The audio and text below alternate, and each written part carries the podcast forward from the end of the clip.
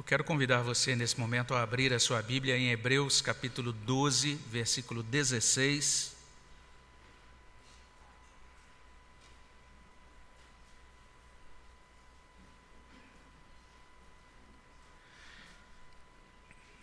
Hebreus capítulo 12, versículo 16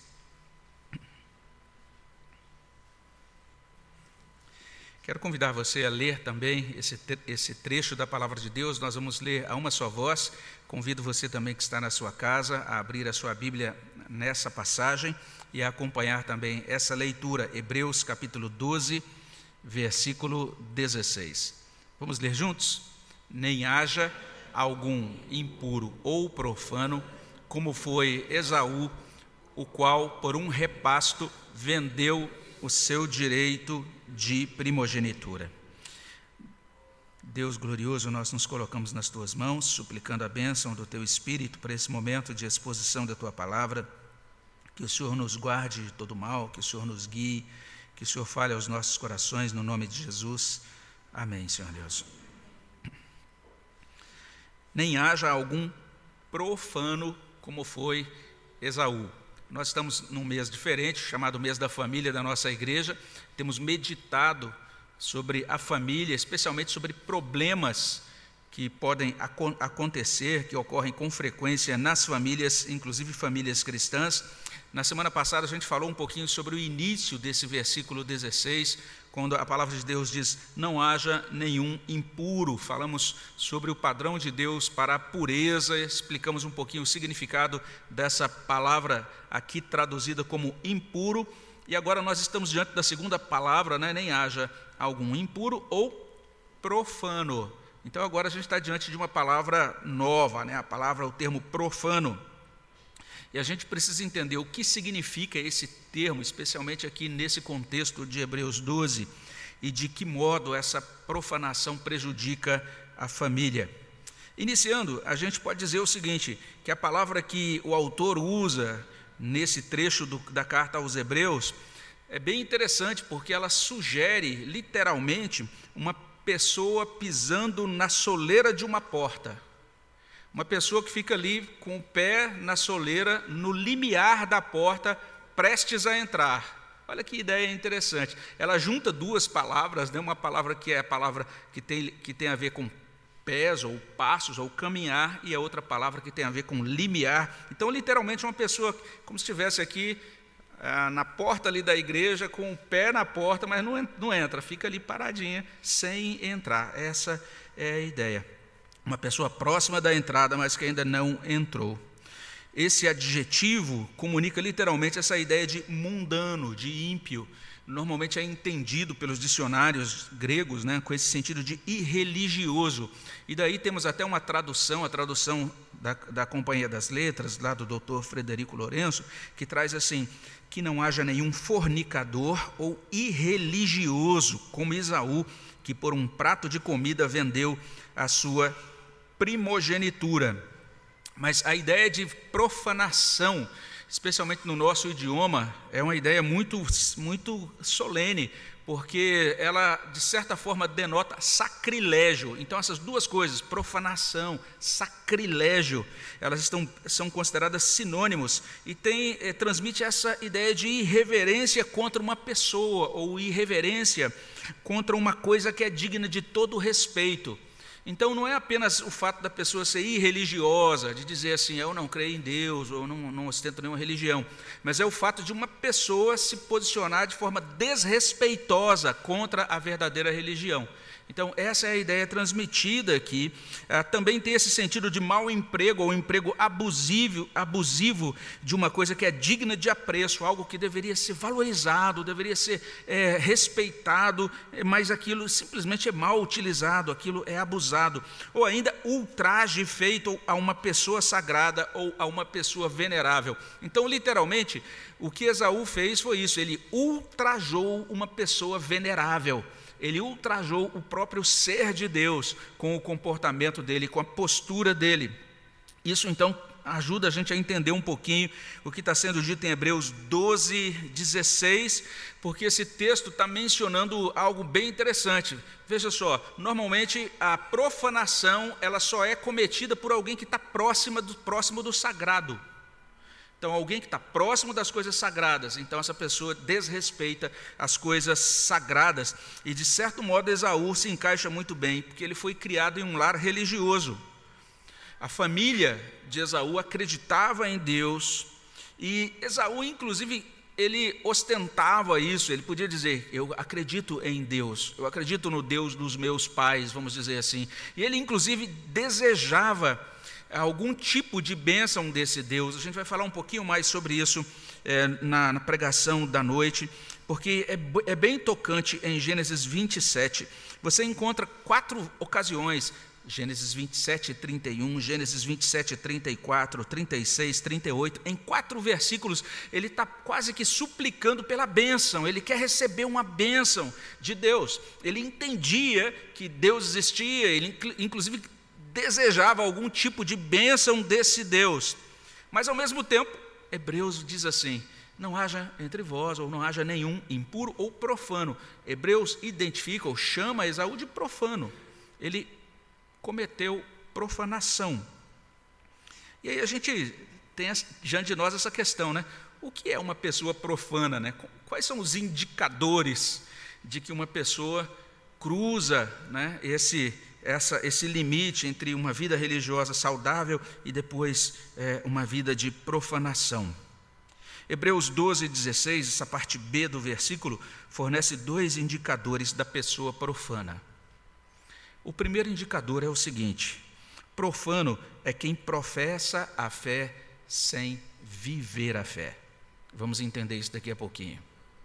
Em segundo lugar, o segundo indicador, profano é quem professa a fé sem valorizar a fé.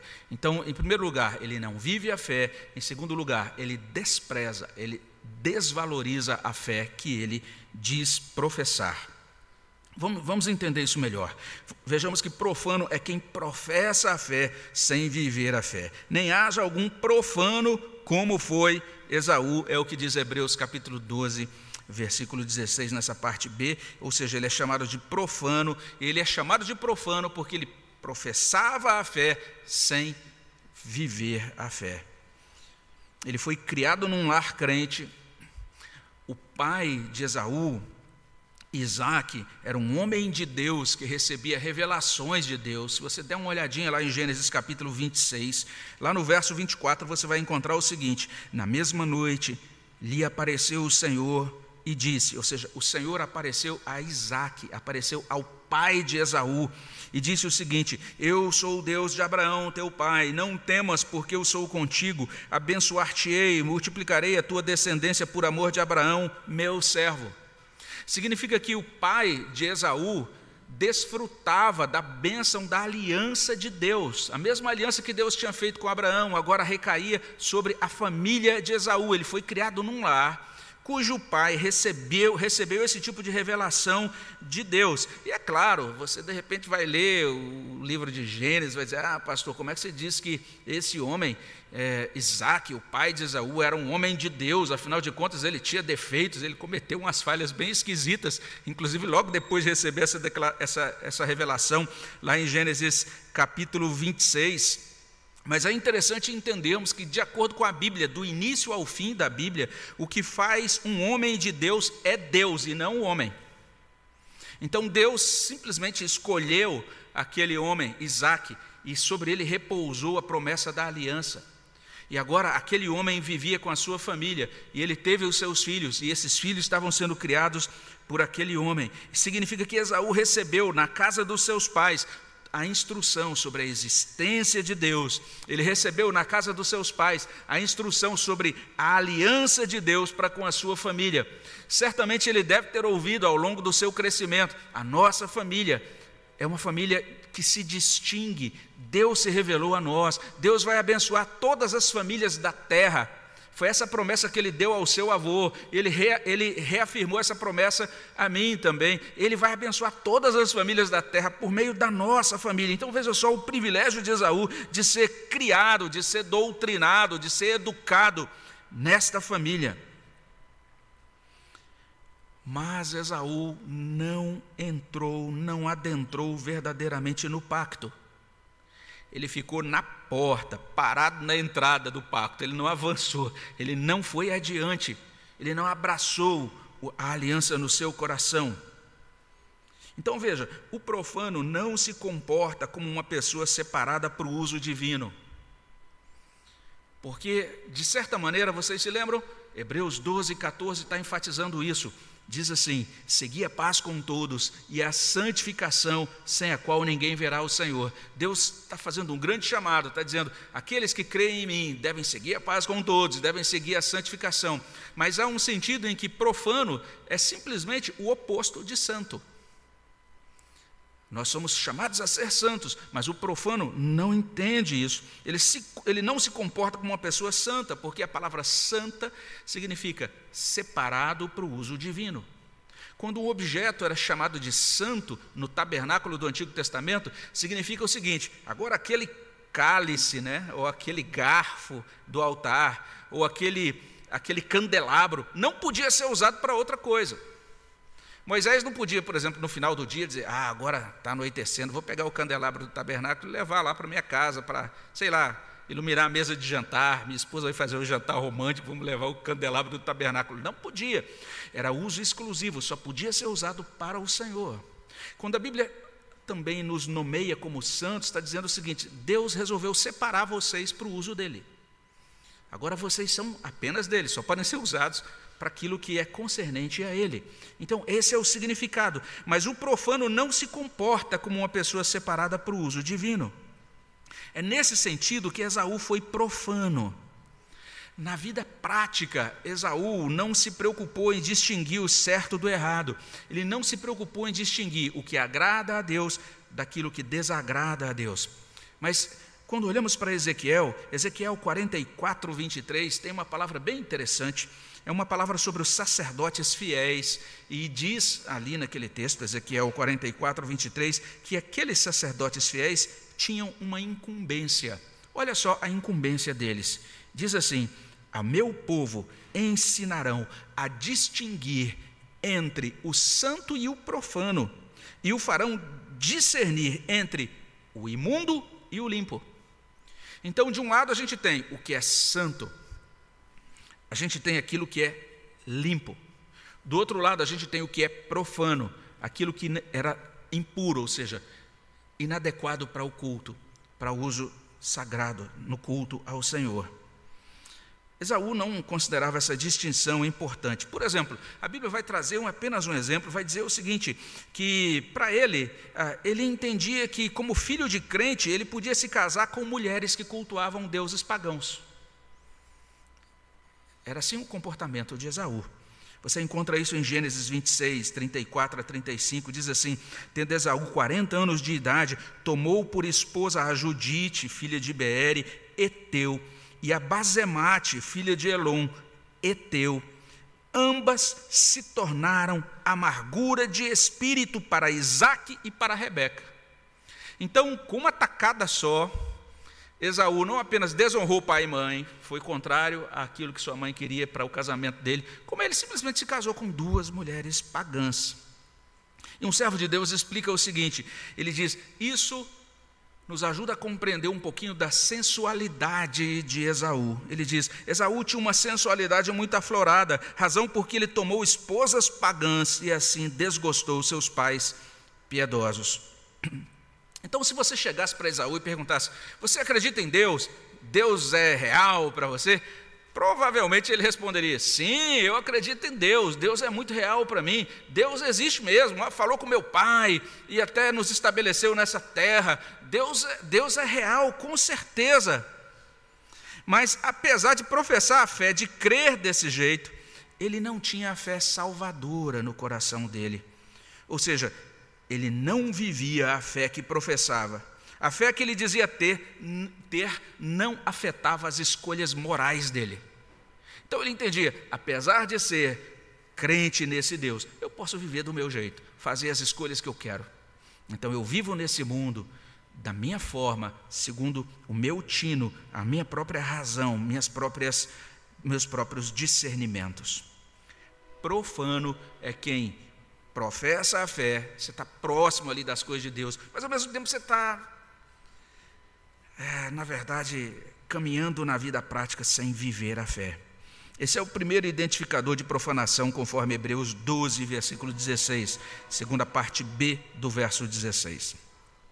Mas não, não apenas isso. Em segundo lugar, profano é quem professa a fé sem valorizar a fé. Vamos entender isso melhor. O texto diz isso: nem haja algum profano como foi Esaú, o qual, olha o que diz, por um repasto vendeu o seu direito de primogenitura. A gente não usa muito essa palavra repasto, né? Nem o marido está ali no trabalho, ou então a esposa está voltando do trabalho e liga: Meu bem, olha, vou chegar atrasado para o nosso repasto. Ninguém fala isso, né? É uma palavra antiga, mas é literalmente uma refeição. Então ele trocou o direito de, de primogenitura por uma refeição. E a gente talvez não, não entenda muito bem o valor desse negócio chamado direito de progenitura. É, existe uma literatura muito vasta que mostra como ali no Antigo Testamento, naquela época, a questão da primogenitura era importante do ponto de vista jurídico, do ponto de vista, inclusive, é, dos bens materiais. O primogênito era literalmente o gestor de todos os bens, o herdeiro que ficava com a gestão de todos os bens na morte dos pais. Ainda que isso depois fosse distribuído entre os filhos, o grande gestor, o administrador, é, o, o gerente de todas as coisas seria o filho primogênito. Ele tinha uma série de privilégios. Então a primogenitura era algo muito importante desse ponto de vista social, desse ponto de vista inclusive econômico, mas especialmente na família da aliança, a primogenitura tem a ver com a bênção pactual a bênção da aliança de Deus com aquela família, a bênção da salvação. Essa situação descrita por Hebreus é o seguinte: é a seguinte. Esaú trocou isso por um prato de comida, trocou, trocou isso por uma refeição. É isso. É como se ele, sei lá, passasse ali no Jerônimo ou num outro fast food e dissesse: me dá um sanduíche. Ele vai pagar com o quê? Com a minha herança toda, toda a minha herança, de toda a minha vida. Vou pagar com o meu direito de primogenitura. Estou trocando tudo o que eu tenho por esse, por esse lanche aqui. Mas também tem uma Coca-Cola, então vale a pena. Então foi mais ou menos isso que ele fez. Olha que coisa absurda. Hebreus está dizendo: olha que loucura que Esaú fez. Essa situação é descrita primordialmente em Gênesis 25, 29 a 34. Lá a gente lê isso. Tinha Jacó feito um cozinhado, quando esmorecido veio do campo Isaú e lhe disse: Peço-te que me deixes comer um pouco desse cozinhado vermelho, pois estou esmorecido. Daí chamar-se Edom. E é por isso que a descendência de de Esaú depois é chamada no Antigo Testamento de os Edomitas, né? então o povo de Edom, o povo descendente de Esaú, por causa da cor vermelha, alguns inclusive é, entendem que talvez ele fosse ruivo, existe uma série de desdobramentos, de elucubrações sobre isso, mas o interessante é o verso 31 em diante, disse Jacó, olha só, o irmão chega e diz, me dá um pouquinho dessa comida que você fez, e Jacó, sendo Jacó, disse, vende-me primeiro o teu direito de primogenitura, Aquele, aquela sacada de Jacó né, foi muito esperta, como a gente diria. Era uma boa oportunidade para Esaú chegar para o seu irmão e dizer: Meu irmão mais novo, você não entende a aliança de Deus? Você não entende que Deus firmou um pacto conosco, que nós somos uma família sagrada? Como é que você me pede um absurdo desse? A primogenitura é sagrada, meu irmão.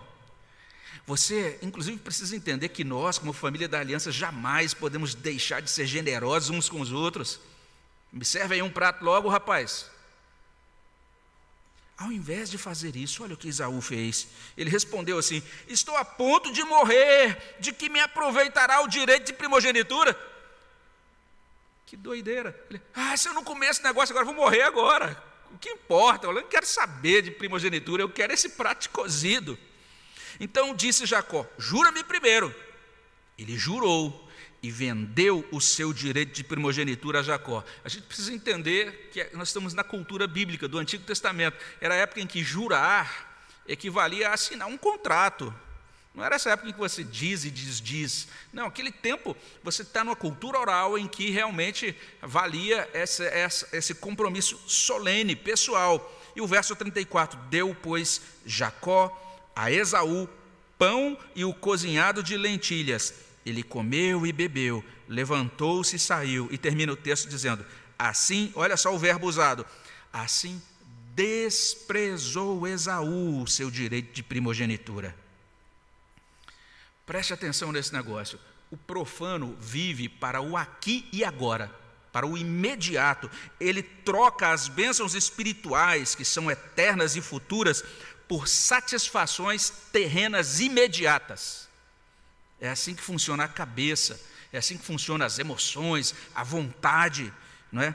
Imagina aquela pessoa que está fazendo uma economia, diz, ah, estou aí, né, o marido e mulher se juntaram, fala, vamos juntar um dinheiro, e aí nós vamos, temos esse projeto, daqui a 30 meses vamos adquirir esse bem. Né? Aí Combinado? Combinado. Então, ó, nesse período, 30 meses, a gente não vai gastar dinheiro à toa. É, o dinheiro nosso é para juntar, temos que juntar tanto por mês para adquirir esse bem. Não, vamos assumir esse compromisso, já nos vemos daqui a 30 meses comprando esse bem, esse bem à vista. Que maravilha, aleluias, glórias a Deus, que maravilha viver nessa santa aliança do casamento. Aí os dois saem e tal. E aí, de repente, ela está ali num corredor de shopping, naquele momento de crise existencial e vê um negócio lá, eu não vou nem descrever o que é, cada um vai colocar isso na sua imaginação, e ela chega em casa, assim, abrindo rapidamente a porta e colocando aquela sacola ali meio escondida, né? não quer saber o que vai, não quer mostrar o que aconteceu, mas não tem jeito, vai chegar a fatura do cartão de crédito, e isso aí vai dar muito pano para manga na discussão, em termos de discussão para esse casal. É isso, a gente se entusiasma e não sabe dizer, não, agora eu não posso ter isso, porque eu estou visando um benefício de médio ou de longo prazo, eu pretendo ter aquilo. Agora eu não vou fazer isso, porque tem um benefício lá na frente que eu preciso obter. Esse é o pensamento do eleito de Deus. Esse é o pensamento de Cristo. Olha Hebreus capítulo 12, de 1 a 4. Ele começa o capítulo dizendo: Olhem para Cristo, o autor e consumador da fé. Vejam como ele procedeu. E vocês vão verificar que ele sofreu por agora, a fim de obter uma bênção futura. Consta lá no início do capítulo. É interessante que Cristo é mostrado como esse modelo, olha só, o qual, em troca da alegria que lhe estava proposta, suportou a cruz não fazendo caso da ignomínia, porque ele soube esperar, porque ele soube passar pelo momento difícil agora, para depois passar pela cruz e depois ele receber essa alegria, ele está assentado à destra do trono de Deus. Aqueles que caminham com Cristo, segundo Cristo, vão proceder de maneira semelhante. Ah, o, autor de Hebreus já tinha falado sobre isso no capítulo 13, quando ele mencionou toda aquela galeria de servos de Deus que dentro da história caminharam com o Senhor. E ele mostra inclusive o exemplo de Moisés, dizendo que Moisés abriu mão, vamos dizer assim, de prazeres passageiros dessa vida, porque ele estava vislumbrando as promessas eternas. Mas o profano não consegue fazer isso, não é? Então, é nesse sentido que ele é contrário a Cristo, e é nesse sentido que ele é contrário aos crentes mencionados no capítulo 11. E é nesse sentido que profanação significa ultraje. O direito de primogenitura tinha relação com o pacto de Deus, tinha relação com a aliança de Deus. Então Esaú professava a fé, mas não valorizava a fé, não valorizava a aliança. A aliança para ele valia menos do que valia quase nada. Ele trocou por um prato de, de sopa de lentilha. As promessas pactuais para ele valiam menos do que um prato de cozido. E como explica um servo de Deus, o exemplo mais grave desse imediatismo, dessa sensualidade de Esaú, veio com a sua disposição de trocar o seu direito de primogenitura, ou seja, ele abriu mão da aliança da salvação com o Senhor, a aliança da salvação do Senhor por um prato de cozido. Um terrível ato de estupidez, é o que diz esse servo de Deus. Esaú não seguiu o exemplo do pai. quando o seu pai estava se estabelecendo naquela terra, a gente verifica isso em Gênesis 26, 25, logo depois de Deus se revelar ao seu pai, dizer: Eu sou o Deus do seu pai, eu vou renovar, estou renovando a aliança contigo. Isaac entendeu aquela revelação como uma sinalização de que ele deveria se estabelecer naquela terra. E Gênesis 26, 25 diz o seguinte: Então, logo, veja só, logo depois que Deus falou com Isaac, olha o que Isaac fez, e olha a ordem das coisas. Diz assim, Gênesis 26, 25: Então levantou ali um altar. Primeira coisa que ele fez, primeira preocupação dele: altar. Em seguida, e tendo invocado o nome do Senhor, armou a sua tenda. Primeiro altar, depois tenda. E em seguida, olha só a ordem de prioridades dele. E os servos de Isaac abriram ali um poço.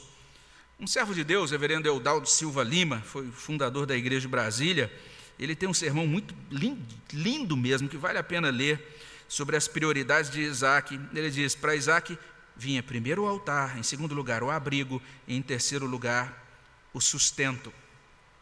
Esaú não seguiu esse exemplo. Para ele o altar não era valioso, para ele as coisas de Deus não eram valiosas. Não é que ele diria, não é que ele expressaria isso diante de você. Não, eu desprezo Deus, eu desprezo as coisas de Deus. Não é isso. Na fala ele podia ser muito ortodoxo até, mas quando chegava a hora da fome, quando chegava a hora que ele estava esmorecido, sabe a hora que você está esmorecido? Quando você está cansado, exausto, esgotado, é, você está literalmente, que nem a capa do Batman, como a gente costuma dizer aqui, não é?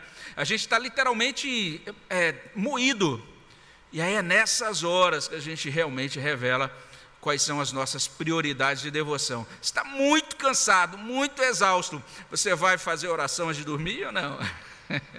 Você vai ao culto de oração ou não? Você vai participar da atividade da igreja ou não? Entende isso? Então, essa é a situação. É, ele simplesmente perdeu aquela oportunidade para discipular o seu irmão mais novo. Ele também não conseguiu submeter o seu corpo à disciplina da santidade. Lembra que a gente está mencionando isso desde o, cap... desde o início do versículo 16. Na verdade, desde o início do capítulo 12. Aqueles que seguem a Cristo são considerados como atletas que estão lutando, estão correndo, estão caminhando, estão colocados sob a disciplina de um treinador, estão ajustando agora todo o seu ser para serem santos para terem paz com todos e seguir a santificação, submeter os seus desejos ao domínio de Deus, ensinar o corpo a aguardar para mais tarde, para o momento certo de ter aquela refeição. Esaú abriu mão de tudo por um desejo, ele abriu mão de tudo por uma pulsão, por conta de uma gula ele fez como aquele menino, naquele teste do marshmallow, que a gente mostrou um vídeo aqui um dia, né? Que colocava os meninos lá numa sala, sozinhos, num balcão, diante deles um marshmallow. E eles recebiam essa instrução: olha, você tem que esperar cinco minutos, não, não, não diziam o tempo, mas espera um pouquinho. Só quando eu voltar é que você pode comer esse marshmallow. E se você souber esperar, você vai ganhar outro. E aí ficam filmando as crianças, né? E algumas crianças você nota a agonia ali, olhando assim para o lado, né, aquele marshmallow diante delas, e algumas não aguentaram, simplesmente chegaram, assim que ela fechou a porta, pegaram o marshmallow e comeram. Né? Então Esaú foi como aquele menininho que não conseguiu passar no teste do marshmallow, não conseguiu esperar para comer o marshmallow. Então, profano é quem professa a fé sem valorizar a fé. Esse é o segundo identificador de profanação mencionado em Hebreus 12, 16. Então, Hebreus nos informa sobre duas coisas que sinalizam profanação. Primeiro, o profano professa a fé sem viver a fé. Segundo, profano é aquela pessoa, ou profana é aquela pessoa que professa a fé sem valorizar a fé. Como eu disse, Romanos 11 já demonstrou isso. E vale a pena, se você não nunca leu capítulo 11 de Hebreus, vale a pena você ler o capítulo 11. Você que está acompanhando de casa, se porventura é a primeira vez que você está entrando numa, num culto evangélico, né, numa mensagem, numa pregação evangélica, é, pegue a sua Bíblia e dê uma conferida no que consta em Hebreus 11. Você vai ver pessoas que realmente receberam a graça da fé salvadora. E você vai perceber a seguinte verdade: a fé salvadora é prática. Essa é a verdade de Hebreus. A fé salvadora é prática.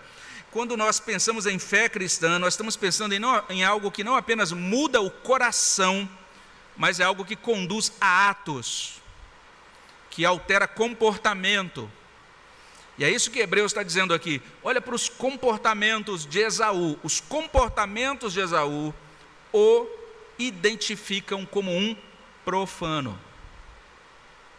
Então é muito interessante a gente ler esse texto e pensar como é que está o meu comportamento, né?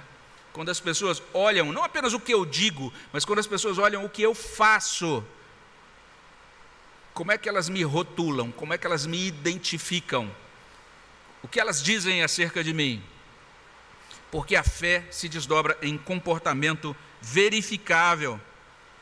Então, Hebreus é nos traz, nos oferece uma boa oportunidade para revisar, repensar os nossos atos e, ao mesmo tempo, colocar nossa vida diante de Deus, suplicar por salvação de Deus. Então, talvez você tenha sido criado na igreja, assim como Esaú foi criado também em um lar de crentes, um lar religioso, mas você está ali o tempo todo ainda só na porta, você ainda não entrou, você ainda não abraçou, você está vindo porque seus pais te trazem, ou você está professando essa fé porque os seus amigos aqui da igreja professam, ou porque você se, se entusiasmou com isso lá no, na UPA, ou lá nas atividades da UMP, da mocidade, ou nos encontros da SAF, enfim, você na verdade não entrou pessoalmente, você ainda não abraçou Cristo como seu Senhor e o seu Salvador pessoal, faça isso.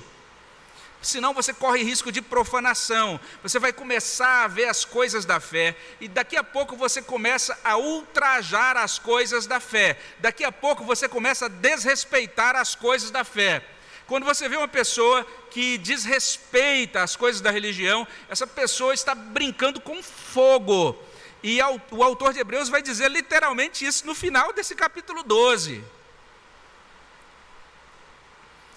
Além disso, nós olhamos para esse texto e vemos essa necessidade de valorizar Deus. Entenda, Deus é um ser pessoal, Deus não é uma abstração. Entenda isso. Vou repetir: Deus não é uma abstração, Deus é um ser pessoal. Isaías 40 é um capítulo maravilhoso, a gente não vai ler, mas depois eu recomendo que você leia os versos 12 a 24. Que passagem maravilhosa! Deus está dizendo: a quem eu vou me comparar? Ele começa a descrever-se, ele vai trazendo uma série de perguntas retóricas, e à medida que a gente lê Isaías 40, de 12 a 24, a gente fica deslumbrado, vai causando um deslumbramento, maravilhamento com o ser de Deus. Nós precisamos nos maravilhar com o ser de Deus.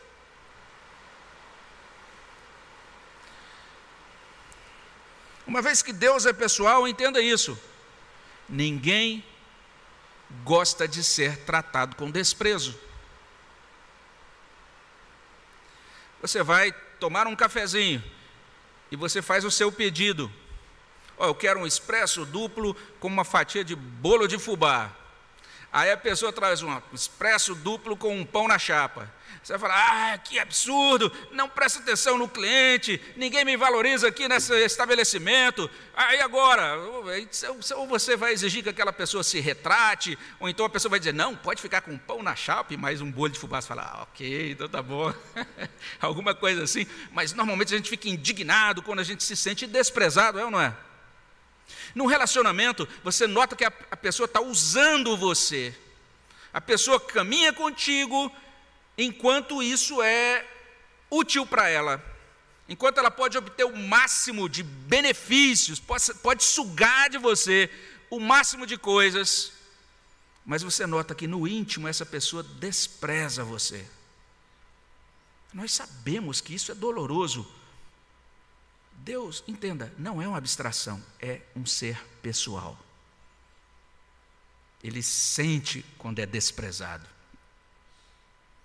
Nós não podemos desprezar Deus e as coisas de Deus. Porque, de certa maneira, a gente é muito vinculado a, algumas coisas que são nossas.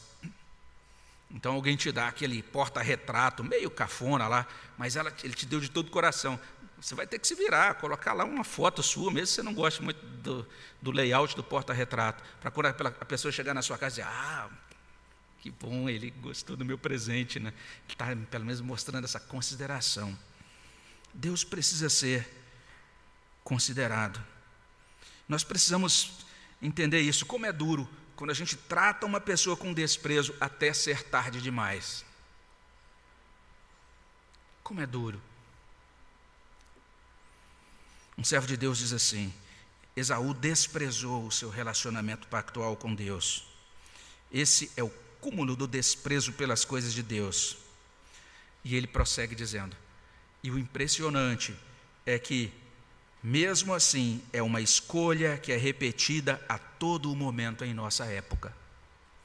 No nosso tempo atual, muitos de nós, mesmo frequentando a igreja, cada um de nós, eu tenho que reconhecer isso. Eu percebo muitas vezes o quanto eu sou inclinado a isso, apesar de declarar a fé em Deus, mas como nós somos premidos e inclinados a desprezar as coisas de Deus.